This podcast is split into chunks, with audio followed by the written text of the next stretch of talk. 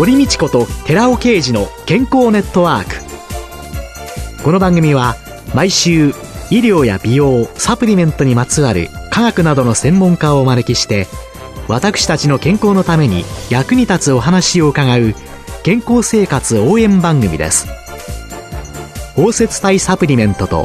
MGO マヌカハニーで健康な毎日をお届けするコサナの提供でお送りします。ここでコサナから美容と健康のための無料セミナーのお知らせです。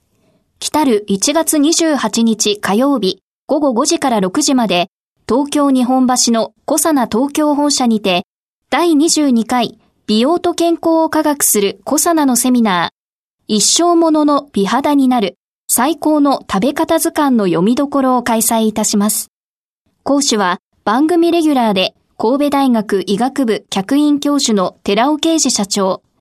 なお、講演後午後6時から7時までニュージーランドカフェ赤坂ケータリング料理を囲んでの懇親会も開催いたします。セミナー、その後の懇親会も参加無料です。参加ご希望の方は、コサナホームページの応募フォームから、もしくは、東京03-6262-1512までお電話でお申し込みください。コサナから美容と健康のための無料セミナーのお知らせでした。新年明けましておめでとうございます。堀道子です。今月は東京女子医科大学名誉教授の大塚国明さんをゲストに迎えて、体内時計を理解し、心身ともに健やかにと題してお送りします。今日この放送を聞いてくださっている皆様にですね、生物時計、体内時計、これを理解して、健康に、健やかに一年を過ごしていただけるようにということで、今日はいろいろ伺ってまいりたいと思います。体内時計のメカニズムから教えていただけますか？私たちの体の中には時計のような仕組みがありまして、朝が来ると目が覚める、夜が来ると眠くなるというふうな形で一日を過ごしています。これは決して太陽が出るから目が覚める、お日様が沈むから眠るというんではなくて、実は私たちの体の中に時計のような仕組みがあるということが分かっています。1972年アメリカの研究者二人がたまたま別々にほぼ同じ時刻に発見したんですね。ホルモンとか自律神経を整えています脳の視床下部、はい、視交差上核というほんの米粒のような神経細胞の集まり、神経核と言いますけど、そこが体内時計だったんです。それを電気的に壊してしまいますと、めちゃくちゃに起きてめちゃくちゃに眠るというようなことでリズムが消えてしまうんですね。そこがないとリズムをちゃんと作ることができない。できない。はい、今度は生まれたばっかりのマウスとかラットとかの視床下部視交差上核という体内時計を移植しますとリズムが戻る。という、ほとんど同じ仕事を同時に2箇所の研究所が発表したことで、非常に注目されました。はい、それが1972年なんですけど、それが発見されてから、じゃあ解剖学的に、組織学的に、視床下部から私たちの体のいろんなところに、どういうふうな経路でそれが伝わっていくのか。というふうな研究とか、はい、薬理学的にじゃあどういうふうなあの神経伝達物質のようなものがそれをやってるのかっていうようなことがどんどんどんどん研究されまして、25年経ちました。はい、1997年に実はそれは遺伝子、時を刻む遺伝子、時計遺伝子というのが脳の視床下部の中にあって、時を刻んでいるということが分かったんです。で、それが7個ぐらいあるんですけども、はい、お互いの時計遺伝子が難しいことになりますけど、それぞれの細胞の核の中にありまして、はい、そこから DNA、はい、遺伝子からタンパクを作る。出来上がったタンパクが細胞質の中にできてきますので、はい、ある程度のレベルできると、遺伝子からタンパクになる、その過程を止めるという、そういう仕組みで動いていることが分かりました。それがちょうど24時間。そういう時計遺伝子が体の中でタンパク質を作り、そしてそれが24時間のサイクルを作っている。はい、ちょうど振り子時計の振り子のような働きを遺伝子とタンパクの関係が作っていたわけです。でも先生、なぜ24時間なんですか？そうですね。地球上の生命すべてにあるんですね。ええ、ない生命はない。で、それぞれみんな約24時間なんですけど、人のように昼間活動する中高生動物。はい。ネズミのように夜活動する中高生動物。それぞれですね、24時間、地球の時点と1時間ずれてるんですね。人は25時間、ネズミは23時間。と、昼間活動するのは25時間。そうなんですね。夜行性で夜活動するネズミさんたちは23時間。そうなんです。地球の時点に合わせて太陽からの私たちの恩恵、はい、暖かい日差しをもらったり、温度をもらったりとするのを上手に使うためなんです。というのは太陽の中には紫外線をはじめとして発がん性のあるいろんな悪い影響もあるもんですから、はい、それをいかに少なくするかということで、地球の時点と太陽との関係を利用して、約24時間っていう仕組みを作ったんですね。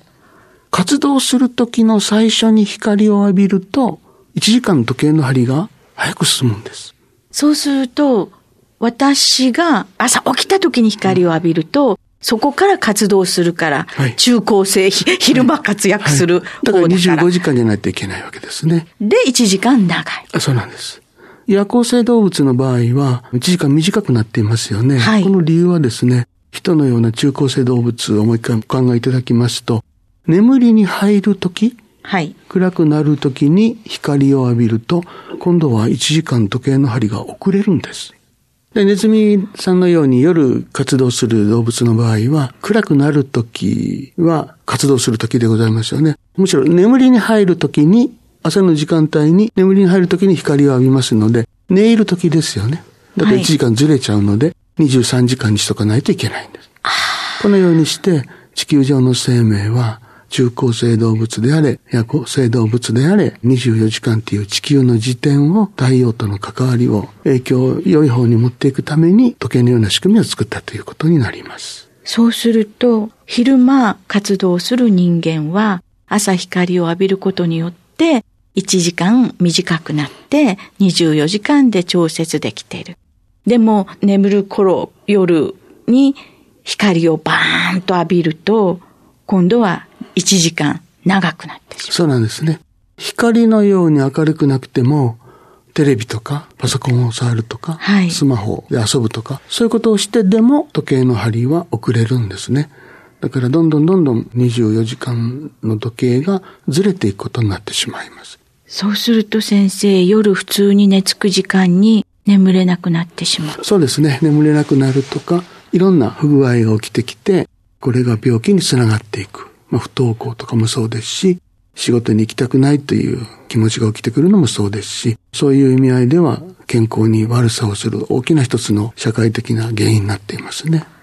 参考体制で夜働く方の問題や、あるいはもう24時間コンビニエンスストアが開いてなきゃいけない。今いろいろなところで社会問題化されてますけれども、本来の生活っていうのは朝にお日様の光をいただいて、夜は眠る準備を。そうなんですね。太陽の影響っていうのは、午前中浴びないと効果がないんです。ですから、遅く12時頃まで寝て起きたのでは、せっかく太陽を浴びても効果がないので、朝早く6時から7時ぐらいにはきちんと起きて、学校なり仕事なり、ちゃんと始めるということが大事ですね。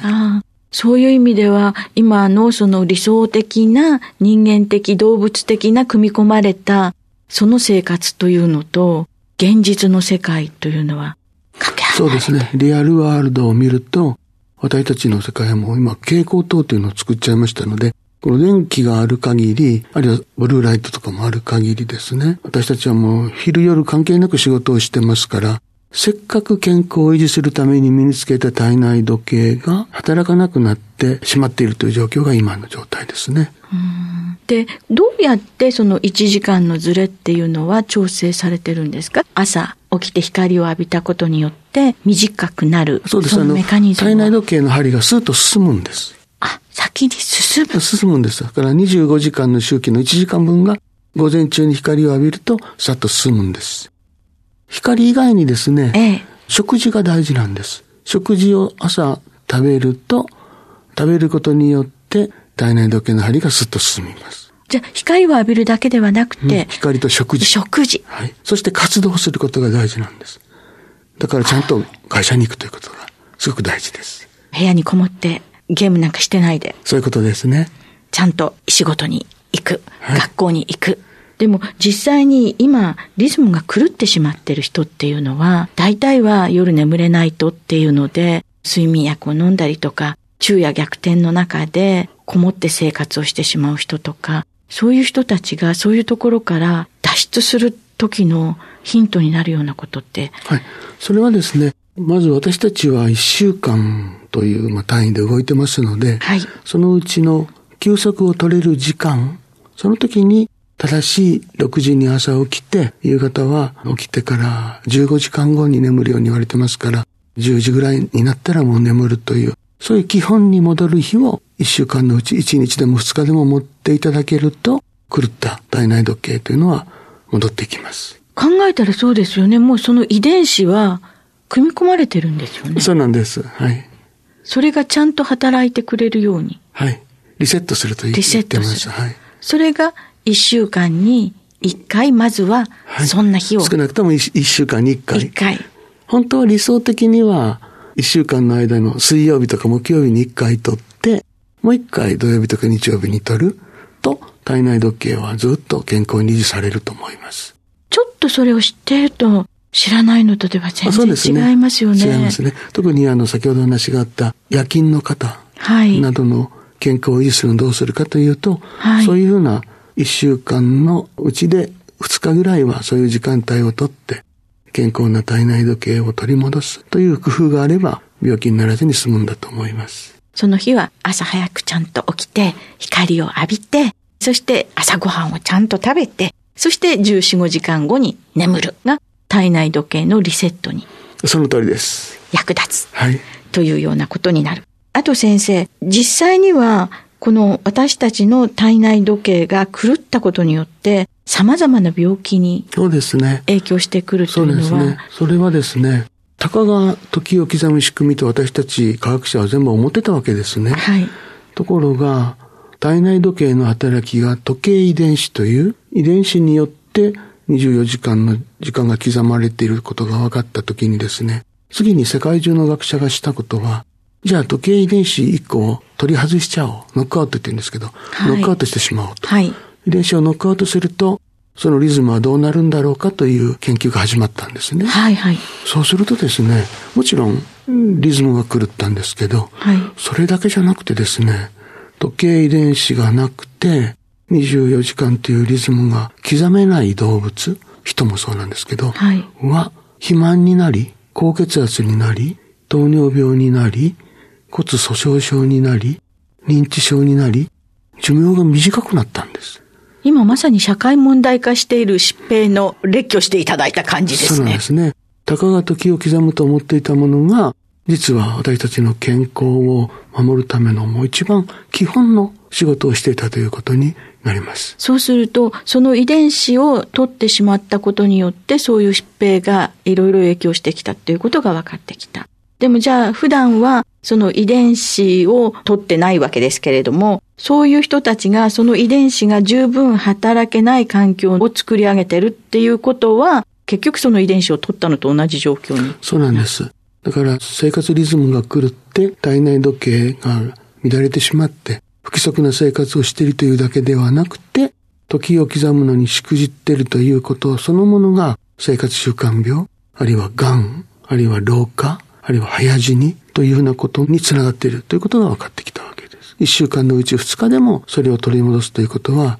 いかに病気にならずに長生きできるかということの基本になるとされています。はい。今年一年、どうぞ皆様、朝早くちゃんと起きてご飯を食べて15時間後に寝るという自分の体の時計をリセットする日を設けてみましょうということですね。どうもありがとうございました。ありがとうございました。東京女子医科大学名誉教授の大塚邦明さんでした。来週もよろしくお願いします。よろしくお願いします。続いて、寺尾刑事の研究者コラムのコーナーです。お話は小佐野社長で神戸大学医学部客員教授の寺尾啓二さんです。こんにちは、寺尾啓二です。今週は先週に引き続き、小型 LDL が冠動脈疾患の真のリスクマーカーというタイトルでお話しさせていただきます。冠動脈疾患の患者を重症度別に軽度から重症度、増す順番に Q1、Q2、Q3、Q4 に4つに分けました。それぞれ Q1 は N が29名ですね。Q2、N21、つまり21名。Q3、N は14、つまり14名。で、Q4 は N は16、つまり16名。それぞれ、軽度から重症度が増すに従って、Q129 名、Q221 名、Q314 名、Q416 名に分けました。で、健常男性が N が95、つまり95名。そして健常女性47名の LDL コレステロール、そして小型 LDL コレステロール、そして大型コレステロールの測定を行ったデータがあります。このデータから重症度と大型 LDL コレステロールに値は相関はないのですけれども、重症度が増すとともに小型 LDL コレステロールの値が上昇することが分かりました。つまり病気が重くになるに従って小型 LDL コレステロールが増えていくわけです。そのことからも小型 LDL コレステロールの測定で冠動脈疾患の発症を予測することができるっていうことがわかるわけです。さらに一度心筋梗塞などの心血管疾患を起こした人がもう一度心血管疾患を再発する割合を昭和大学病院で調べています。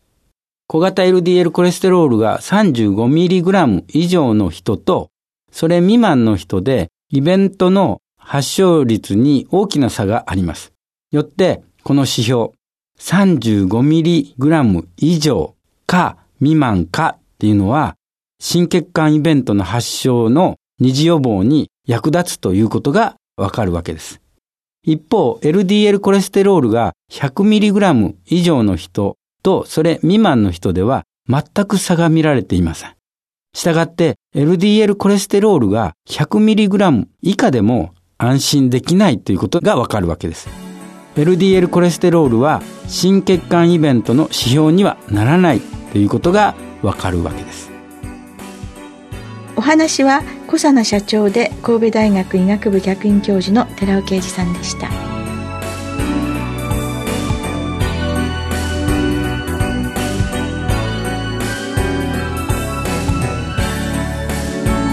ここでコサナから番組をお聞きの皆様にプレゼントのお知らせです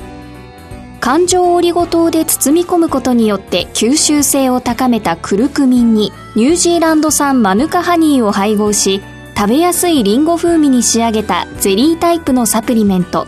コサナのマヌカハニーとリンゴのデザートを番組をお聞きの10名様にプレゼントしますご希望の方は番組サイトの応募フォームからお申し込みくださいコサナのマヌカハニーとリンゴのデザートプレゼントのお知らせでした。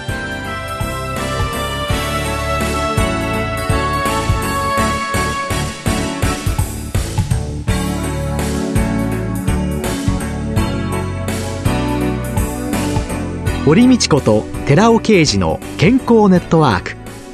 この番組は包摂体サプリメントと MGO マヌカハニーで健康な毎日をお届けする「コサナの提供」でお送りしました。